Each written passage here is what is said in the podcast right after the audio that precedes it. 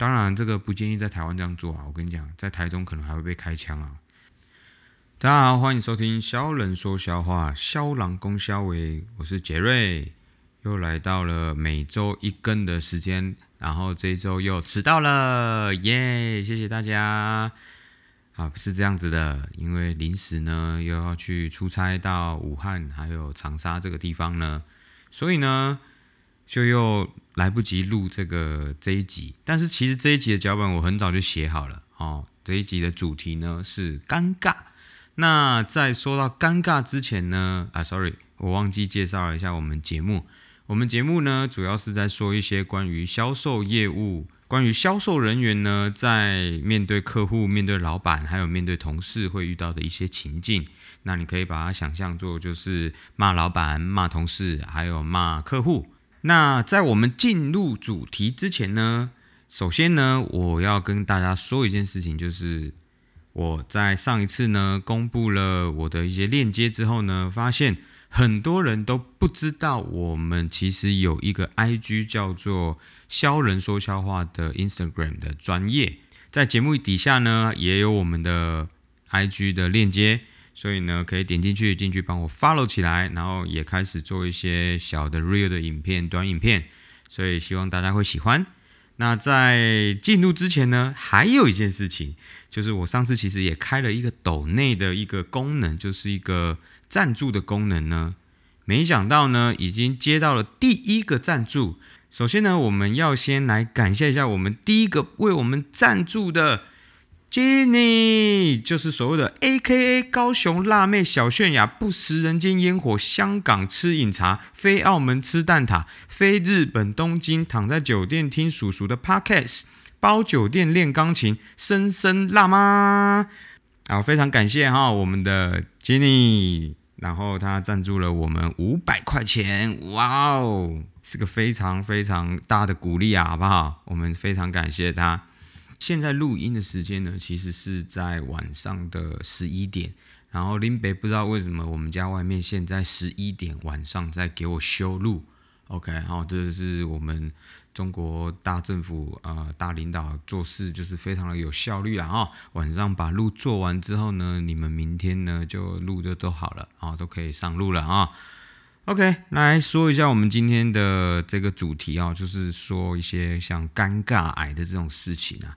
因为我们所谓的销售业务人员啊，其实很长的时间都是需要花时间在讲话。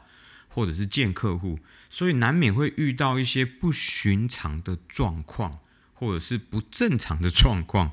首先呢，我们现在说一下啊，就是我在跑业务、跑销售的时候，见客户的时候呢，曾经遇过一个非常非常尴尬的一件事情，就是我到了一个大集团的酒店，它是属于某一个省份呢相对指标性的一家大酒店。那当初我要跟他。洽谈这个合作的呢，是这一家酒店的算是区域的运营总监，OK，运营运营运营总监呐，OK OK OK。然后呢，那一天我们就开会，然后我在那一天跟他约的时间是十点，然后他就陆陆续续拖拖拖拖到了大概十点半、十点三十几分。正常来说呢。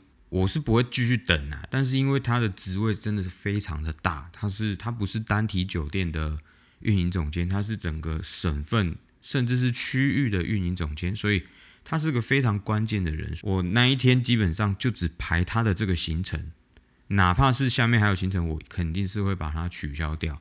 OK，反正他迟到超久之后呢，他远远走过来的时候就还在扎衣服，然后我就已经大概知道说。妈的，这个他昨天一定是喝大，啉盖多啦，这个人长一点啉盖多啦，所以呢，我也就不以为他了，然后就开始讲一下我们的讨论的细节内容，这样子。我们开会开了大概呃二十分钟左右，然后就要开始去看他的每一个部门，每一个。所谓我们做项目的一些地方要放的地方，所以就是每一个酒店的地方都要跑一次，从上面到下面都要走过一次这样。然后我们就去坐电梯，然后去坐电梯的时候呢，靠腰我发现他两只皮鞋是一样颜色，但是不同款式，就是一只是尖的尖头的皮鞋，但是另外一只是雕花圆头，但是这两只两只鞋子的颜色都是深色咖啡色的。然后我就在想说，我到底要不要跟他说呢？电梯就到了嘛，然后我们就出去就开始继续走，然后我也没有就是提醒他，然后我们就继续走。然后走走走，我就开始从行政酒廊开始走，然后行政酒廊的妹妹就出来接待这样子，OK。然后每一个凹类都去走，我就看着他的那两双脚，两双不一样的鞋子，走在酒店走了这样子，大概一个小时吧。在最后的时候，他让他的应该是餐饮部的经理之类的吧，反正他跟我对接。然后他在跟我对接的时候呢，就看了一下他老板的鞋子，然后他有发现，我看发现他的表情已经不对了，然后我就说，你要不要去跟你老板说一下，他的鞋子两只是不一样的？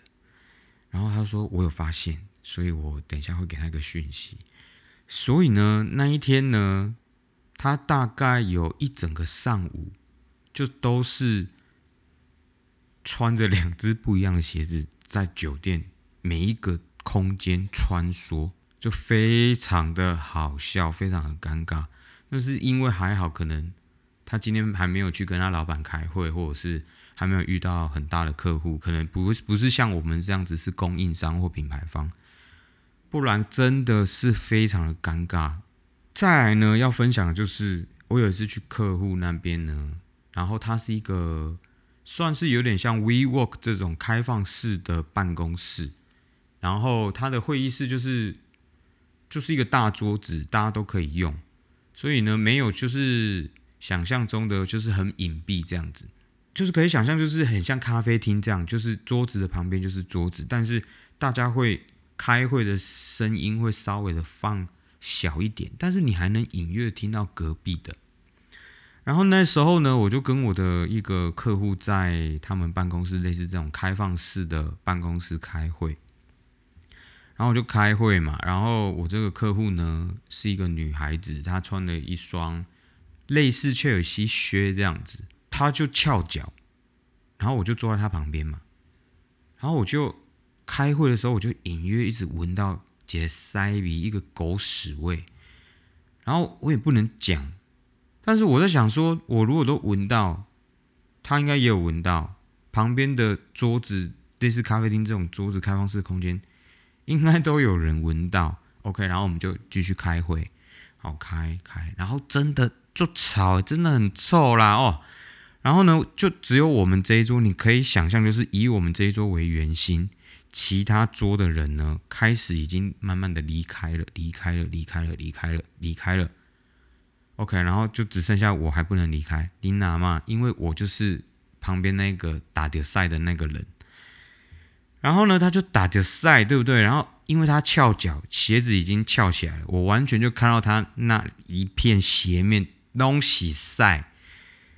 然后我也不知道怎么跟他讲，因为我如果跟他讲呢，就会打断他，打断他呢，就会影响我开会结束的时间。所以呢，我就一直听他讲，然后就跟他开会，继续讲，继续开。然后我真的是动不上来屌啊！我就说 OK，我觉得我们今天呢就先这样。然后我回去把今天的内容整理一下，然后我邮件给你。那如果说有还有什么事情需要讨论的，你再跟我说，因为我现在这个时间要赶去下一个会议，在其他地方，所以可能不好意思。那我觉得大致上的重点我们都已经谈到了。我就赶快离开了，因为他也是一个部门的总经理，我也不好意思跟总经理说，总经理打掉赛哦。OK，所以就也只能这样子。然后这是第二件很尴尬的事情。第三件很尴尬的事情呢，我自己现在的老板，OK，是我自己现在的老板。有一次我跟他在做一个国际展会，就是上海金博会。哦，然后会有很多的客人过来，嗯，就是需要洽谈嘛，就是介绍东西洽谈。然后刚好那一次呢，我忘记是哪一个集团还是哪一个哪一个媒体，反正就是他是一个很重要的人，所以我跟我老板就一起去接待。然后好死不死，这个他是下午来，然后呢，因为我们都比较晚吃饭，那一天我老板吃完便当之后呢，完全没有检查他自己的嘴巴有卡菜渣这件事情。然后呢，他的门牙旁边呢就掉了一条菜，门牙跟门牙的缝又卡了米的，就是你知道米咬完之后不是白白的吗？他就刚好填在那个门牙的那个牙缝那边，然后旁边挂了一条菜。然后因为已经很临时，他过来，然后就开始了，你懂吗？我也不好阻止他说：“哎，你你看一下你的牙齿，或者你你看一下整理一下你的牙齿。”我也不能，因为他就滔滔不绝开始说了，你知道吗？开始说，开始说，开始说。然后呢，人家也当然就是，当然肯定我看到，其他人也看到了，然后其他人就也就继续。然后这时候我已经试图要去。让我来一下，然后让他有一个时间切进去去处理他的这个菜渣的事情。结果呢，这个家伙呢滔滔不绝，一直讲，一直讲。我我要插进去，他又给我插过来。我想说，哥，你干嘛呢？你你我在不为你，我在帮你救火啊。反正就是他完全不让我插进去，然后他可能已经讲的起劲了，你知道吗？我老板就是这个。很兴奋的状态的时候，他就到了一个忘我，然后他就一直讲，一直讲，一直讲，然后我完全没有办法去打断他。最后呢，结束，真的结束，客人已经走了，我才跟他说：“老板，你的牙齿有彩渣。”然后他就说：“你刚刚干嘛不跟我说啊？”我说：“我刚刚试图要拯救你，而且我一直给你 pass，就是。”你看我的嘴这样子，就是我就点我的嘴巴这样子，然后他就是瞄了我一下，然后又继续讲，然后我就说你就完全不给我机会插进去啊，然后你就一直讲一直讲滔滔不绝，然后他也自己发现，对他刚刚其实确实讲的很起劲，就滔滔不绝一直讲，然后他自己也笑，然后我说大哥，你有时候看一下我的 pass 好不好？我点手表，你当然是看时间嘛，我点嘴巴，当然你要看。嘴巴啊，对不对？我说你完全都不看我的 pass，然后我试图进去切入两次，你都不理我，然后最后他就是也就是笑笑啦，就是啊就好好笑了哈。但是真的很尴尬，如果是我，真的会求不到包。所以呢，我的包里面随时都会有牙线跟漱口水。我只要吃完东西，不管我等一下有没有会议，我绝对会把我的牙齿清干净。就是因为有老板这种状况呢。更让我觉得，你一定要在你的包里放漱口水跟牙线。OK，如果你是销售业务人员，拜托不要偷懒。下一个呢，这也是其他人啊。OK，其他人就是你在客户面前叫错人家的名字。第一个呢是线上会议的时候，你说线上会议的时候呢，你叫错，我觉得可能勉勉强强，因为有时候线上会议很多人，可能七个人、八个人这样子。就有一个人叫做 Michael，但是他们的团队其实有男生也有女生。好，我们家有一个哥们呢，在开会的时候呢，就一直叫人家 Michelle。那你知道 Michael 的拼音跟 Michelle 其实差一点点，然后我就不知道他哪里眼馋，你知道吗？然后他就一直叫人家 Michelle，然后我就一直在找会议里面到底谁叫 Michelle，他的。其他的女生的团队的 member 都没有人是 M 开头的啊，都是一吧或者是什么，就是我怎么找就只有 Michael 是 m i 开 M 开头的，啊这个家伙就一直在那边米歇米歇写的米沙毁这样，然后反正后面会议还是结束了，然后我就跟那个哥们说：“你刚刚到底在哪里看到米歇？”他说：“就是那个主持会议的，不是就是米歇吗？”我说大哥，人家叫 Michael，Michael，Michael，Michael Jordan 的 Michael，你是北七你啊，觉得非常丢脸呐，真的非常丢脸。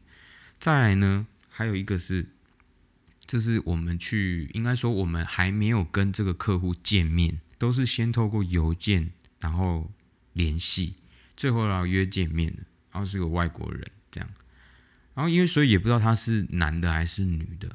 那一样跟我们家的销售一起去见这个客户，然后见到这个客户呢，哈，尴尬的事情就来了。下面他的助理先来说一下现在的项目状况啊，介绍一下这样子。然后我们家这哥们呢，就跟他的助理说：“哎，你们总经理 Christine 现在怎样怎样怎样怎样？”他叫人家 Christine 总经，人家是总经理哦，叫 Christine。那我就心里想说：“不对啊，人家不叫 Christine 啊。”我印象中他是男的，因为我还去 LinkedIn 找过。结果呢，他的助理就是一脸问号。我们家总经理 Chris，他的全名应该不叫。Christine，你说的是谁？是其他部门的吗？然后他说不是啊，他邮件沟通就是总经理啊。这哥们还继续说啊，就这哥们呢，后来就说不是啊，你他就打开邮那个手机邮箱给他看，然后他的助理就说哦，这个是 Christian，不是 Christine 啊，他们两个。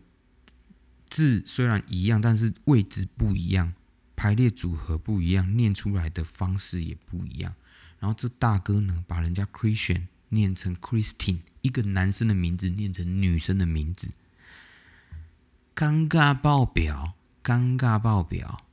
你去见人家总经理之前，你为什么都不要先查一下人家的？背景，或者是你拿人家名字去查一下是男的还是女的，你没有 linking，你也可以去问一下你其他部门的关系，去问一下，对吧？结果呢，你搞得还好，人家还总经理还没来，人家只是他的助理而已，不然哦，到时真的见面，你人家来，你叫 Christine 金价，我跟你讲，我会直接从那个大楼跳下来吧，直接跳下来。但是你别说。叫错名字，我也有叫错。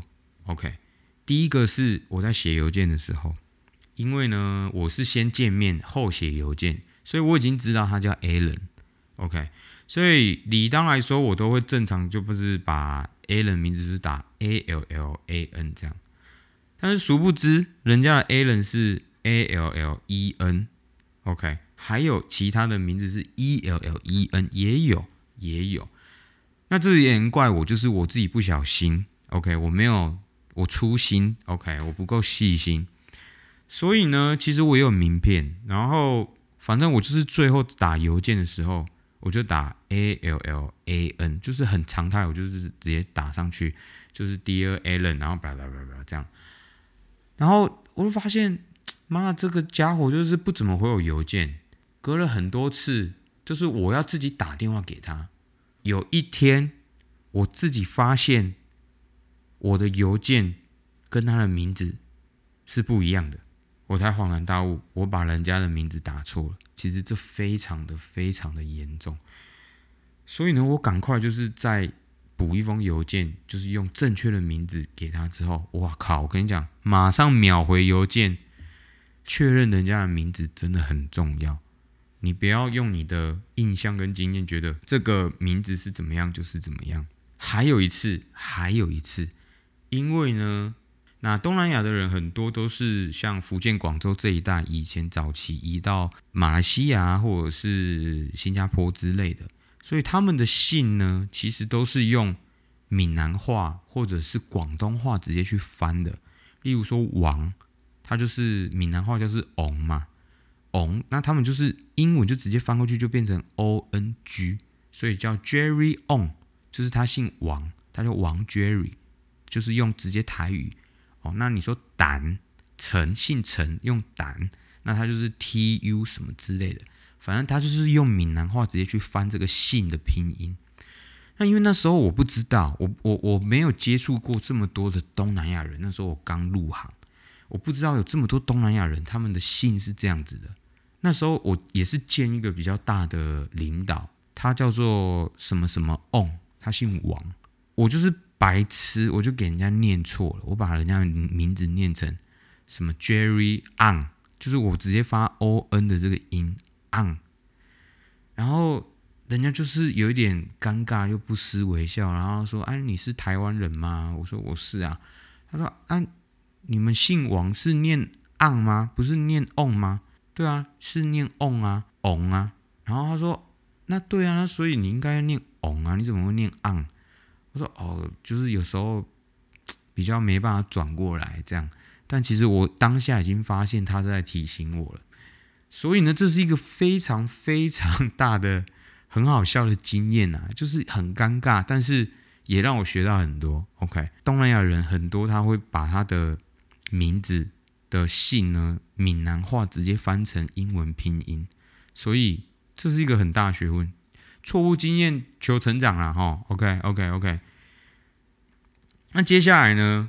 比较多的是我自己发生很尴尬的事情，就不是别人了。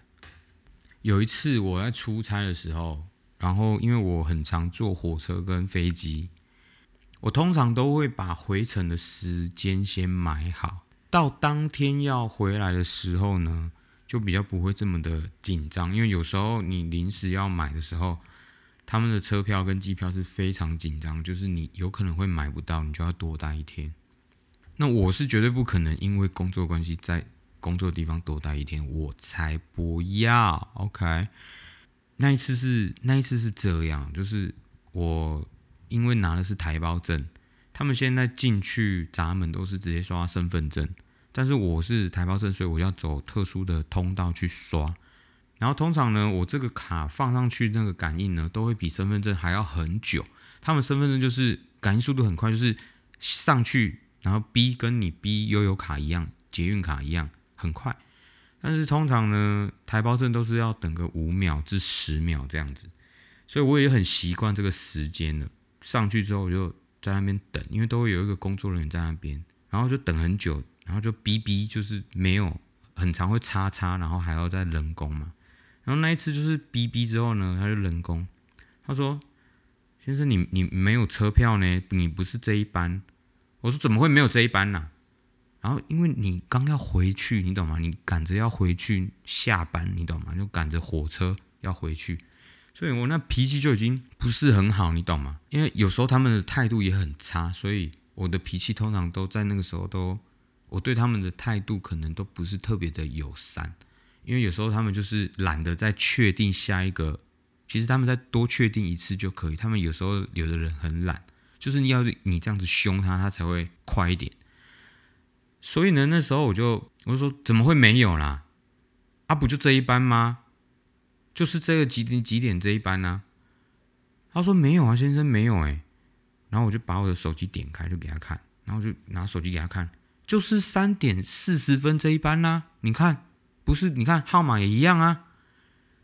然后他看完之后就说：“先生，你买的是下个礼拜的。”今天是七月二号，你买的是七月七号的，OK，当下完全社死，直接社会性死亡，因为你又给人家念下去，你懂吗？你给人家念念下去之后，你面子挂不住。我说，那所以现在可不可以改啊？他说，哦，先生可以可以改，那你可能这边要自己手机操作，哦脸皮拉不下来，你知道吗？就说啊，你们这边都不能改，是不是啊？奇怪，然后赶快转身走人，然后赶快把票退掉之后，然后把它换成下一班车子，因为这一班肯定是没办法上。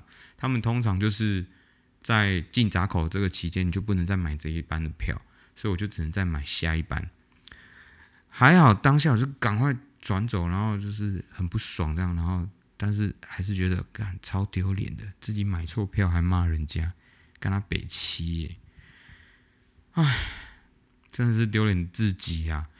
然后下一个呢，就在我这一周刚发生的事情。先不说故事渊源啊，反正先把结果说一说啊。就是上海呢，你要知道它有两个机场，就是一个是虹桥机场，一个是上海浦东机场。这两个机场呢，相差大概三四十公里吧，三四十公里。你可以把它想象，就是一个在新竹，一个在台北。有这么远吗？差不多吧。Anyway，呃，如果是南部的话，大概就是嘉义到高雄这么远，这两个机场的距离大概这么远。那我讲到这里，你们大家就能够知道，就是我白痴到，就是我本来要坐浦东的，但是我买到虹桥，完全就是当下，而且我已经在入检海关的要准备行李检查那个阶段，我才发现我买错机场的机票。整个就是跟他北七，然后当下呢，因为我已经值机了，就是你已经选好座位了，这张机票也不能改，那怎么办呢？自掏腰包再买张机票，干！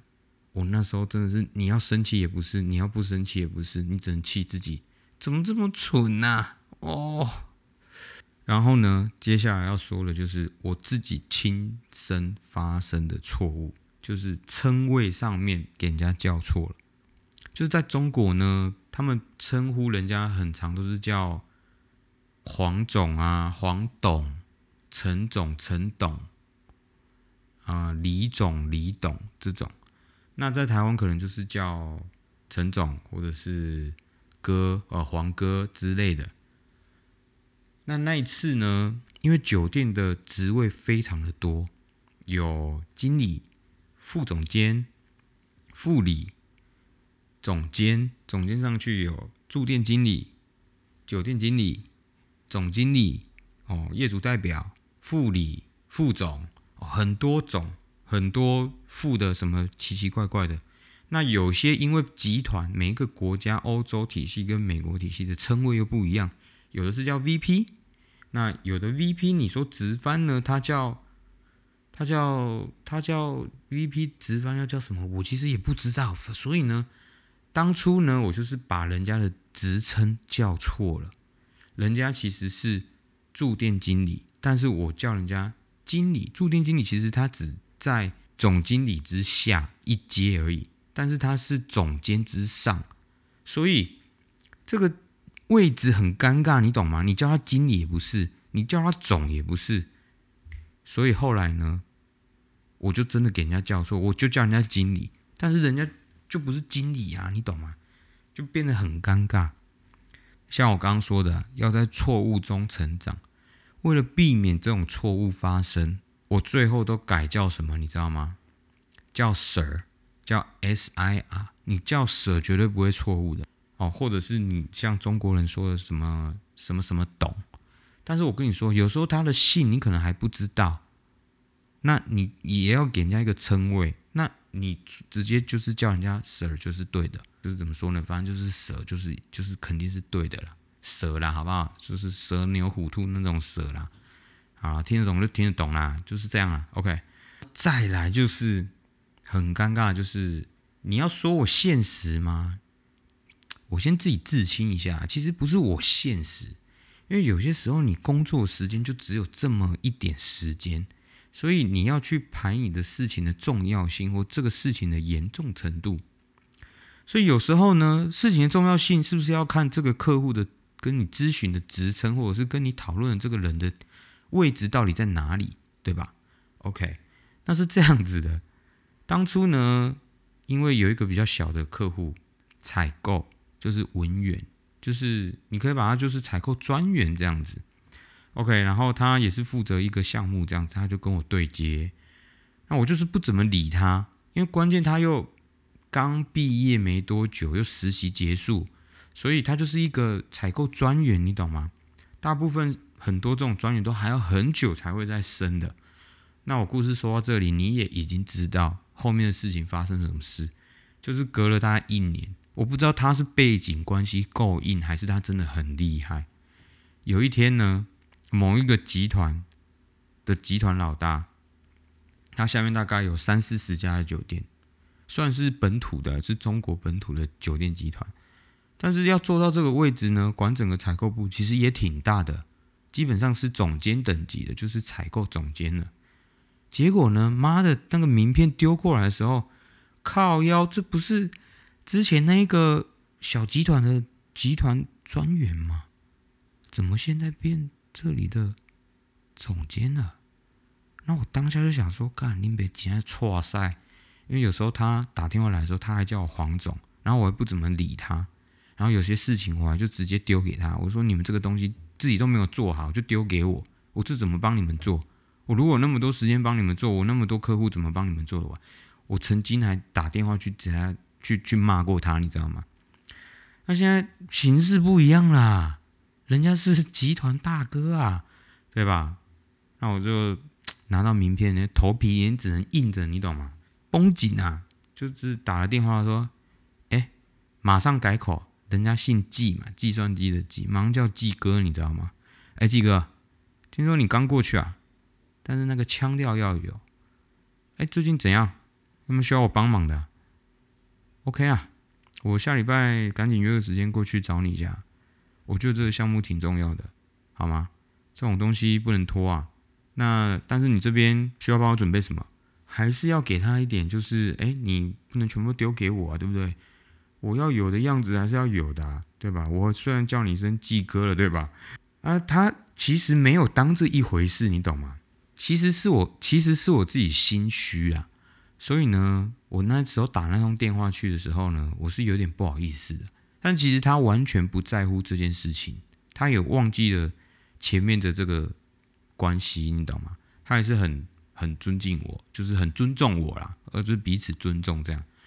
然后我就马上去见他，然后他还开车来载我。哦，所以说，哎，我们现在关系就是也是保持的挺好的。但是确实是有一点小尴尬，就是我自己心虚的部分哈。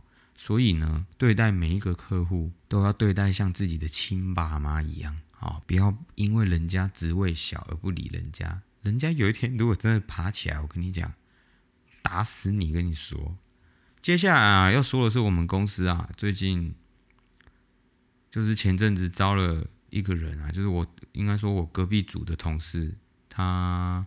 的区域招了一个人，也是销售进来，哇，他的履历超好看的诶，在新加坡工作过，在德国 BOSS 做过，待过品牌方，然后也卖过英国的洋酒，也做过经销商，就是简历这样下来看呢，诶，挺 OK 的啊，一表人才啊，然后呢，诶，就就应征嘛，然后就上了这样，我们 HR 就给 offer 啊，然后反正不关我的事。然后隔了大概一个月吧，妈的！我看我这个同事呢，比我还累，而且呢还没有招到人的时候，比现在更忙。我想说，我就稍微关心他一下，我说：“哎，你最近怎么感觉更忙？你不是下面招了一个 member 进来了吗？他没有，就是不能帮你，是不是？”他说：“啊，我跟你讲，一言难尽，但是这真的是我的错误。”然后他就说是他的错误，我就想说，他的简历那时候我也看过啊，就是我也觉得 OK 啊，怎么会错嘞？基本上都很 OK，他也认识很多行业内的人啊，所有的业务啊，所有的销售都能直接上手，都能直接谈这样子。然后他就告诉我说，他下面这个 member 啊，不会做 Excel，也不会做 PPT，连 Word 都不会用，基本上整个 Windows 的 Office 系统。他完全不会。我说天哪，你说的完全不会是哪一种不会啊？连等于 a one 加 a two，他都不会用吗？插入公式这个他都不会吗？他说他完全不会，连标题大小、副标题干嘛、什么条文后面盖章要干嘛，他都不会。连给你一个模板的 PPT 让你去改。他都不会改，我说完蛋了，人才招到人才了。最尴尬的是什么呢？这哥们呢，他的英文呢，糟糕到一个极点，就是完全连幼稚园可能都讲的比他好的那一种。我说你们那时候面试都没有稍微让他自我介绍或英文自我介绍或干嘛？他说没有啊，因为我看他的简历是这样，然后就觉得 OK 啊，然后因为。HR 有去做背调，确实背调出来的结果是正确的，所以就也没有去 check 这种啊 skill 的，就是语言工具上的这种确定，你懂吗？那这下尴尬了，那你能怪谁？这个是你自己招的人，现在这种状况能怎么办呢？然后重点是我我们就有一个很大的疑问啊，你当初有办法在新加坡工作，代表你的英文还不错。你有办法在博士这种大厂工作？应该这种简单的文书工具，应该得都难不倒你啊！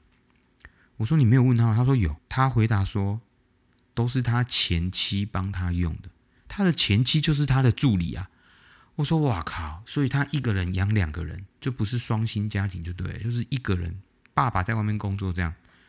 他说对，所以他的所有 paperwork 的工作都是他前妻帮他做的。我说那天呐，那现在现在是怎样？要帮他找一个老婆给他是吗？也不是这样子吧，大哥。那你看，糟糕，这个人到底是该怎么办呢？你也只能自己摸摸鼻子。我们有一个四川的 member，一个同事啊，他每次跟我们去开会呢，都会有一个很尴尬的事情发生，就是他中文或者是英文讲着讲着呢，就会变成四川话了。就是例如说，哎，我跟你们说，我们今天这个方案呢是怎样，然后就开始变成四川话啦。哎呦，这个辣椒不辣椒？火锅晚上要不要吃一下嘞？哎呦，四川话就开始出来了。然后他也自己没有发现，发现，然后就一直讲，一直讲，一直讲，一直讲。然后我说哥，你能讲普通话吗？他说哦，对我忘记了。然后他再转回来。然后有时候打电话过去呢，我说哎，谁谁谁。你那个哪个项目怎么怎么？然后他就开始，不是啊，Jerry 兄，巴拉巴拉巴拉，全部又是一串四川话。我说，等下停停停停停停停。我虽然说听得懂一点点你们每一个地方的方言，但是你这个我真的没办法。我举白旗投降，请你开始讲普通话。然后这哥们呢，到其他会议的场所也是这个样子，也是这个样子。招人的时候呢，还是要仔细的。确认一下，确认一下，好不好？确认一下，有些技能呢，该确定的要确定。OK。最后啊，哦哟，今天录这一集也是挺长的诶。最后呢，就是说到前面尴尬的事情啊，其实我也很常让人家尴尬，但是我这个尴尬是故意让人家尴尬的。例如说啊，如果有在健身房运动或者是一些运动教室运动的。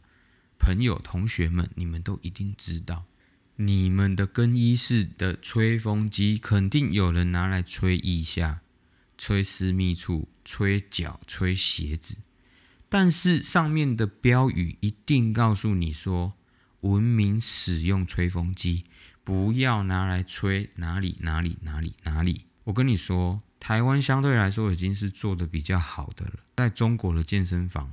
你一排进去，十个有十个是吹不是头的地方，吹鞋子的、吹内裤的、吹私密处的、吹腋下的，或者是吹泳裤、泳镜之类的，就是不吹头。所以呢，每次只要我经过更衣室有吹风机的地方，只要有人在我面前被我遇到，他是拿来吹脚。吹他的私密处的呢，我就会用一种非常非常歧视的眼神看着对方。当然啦，因为我本身看起来就不是一个什么善类，所以我这个表情呢，是会让人家有一种哎，一些靠背你啊的这种感觉。那我就是故意的，哎，我就这样看他，然后我就说，你这个挺文明使用的啊。然后我就走了，因为我就去运动了嘛。然后就留下尴尬的他自己坐在那里，或者是有人拿来吹鞋子，然后我就会盯着那个鞋子看。我走过去的时候呢，我会故意在那边停个三秒，然后看一下鞋子，然后再看一下标语，请文明使用，然后再看一下他的脸，直视他，然后他就知道，哎，好像不能这样子用。你说人贱不贱呢？贱不贱呢？啊，对吧？还有，在中国，我跟你说，很多人没有办法接受的，就是他们会随地的吐痰，你没有办法去阻止人家那个嘴巴吐出来的那一个瞬间，所以你只能事后让他知道，在错误中成长，对吧？看什么场景啊？所以只要有人吐痰呢？我会就是这样子，也是用一种很厌恶的眼神看着他三秒到五秒。通常呢，他就会发现他自己好像不应该这个样子。其实他们有很多的文宣或者是广告有一直在宣导这种事情，但是就不知道为什么教不会，就硬要这样子随地这样哈了这样吐出来。哇，我的天哪！最夸张的是什么呢？开车。骑电瓶车的人也是，窗户一打开就吐过来。有一次我开车的时候，就直接停在他旁边，然后我就这样子看他，因为他吐出来嘛，我就在旁边看他，摇窗户下来，特地看他。当然，这个不建议在台湾这样做啊！我跟你讲，在台中可能还会被开枪啊。这些人呢，其实他们都知道，但是就不为什么就不要去遵守这样子的规定呢？也不是规定，这是一个个人健康卫生的一个问题，你懂吗？那有有的人现在可能会有个疑问：你这样子看人家，人家都不会觉得怎么样吗？废话，我是有挑过的。你以为我那么厉害吗？如果长得比较比我不是善类的，我看肯定不会这样啊。如果看到他说你丑啥，你看什么？啊那我肯定跟他说，哎，没有，大哥，那个 你下一站到吗？哎，你知道那个哪一条路怎么走吗？哦，对吧？马上转一下嘛，要懂得转转转转，懂不懂？在特殊的环境，如果真的遇到吐痰的，我还是会非常非常的不爽。然后让他非常非常的丢脸。例如说，在地铁站，我遇过在地铁里面给我吐痰的，我就直接问他：“你在这里吐痰，你觉得这里是你家吗？还是你也会在你家地板吐痰？”我曾经在地铁上面跟人家这样讲过，那他也是就装装都没听到，但是车厢所有的人都听到我在对他讲这这句话。人呐，你看，就是需要让人家这样子。跟你说，让你尴尬，你自己尴尬爆表。啊，反正这一集呢，就是跟大家分享一下，哎，叔叔遇到了一些尴尬的小事情，还有哎，尴尬在错误当中要知道如何改进，如何成长。OK，好，那这一集就到这边，谢谢大家，大家拜拜。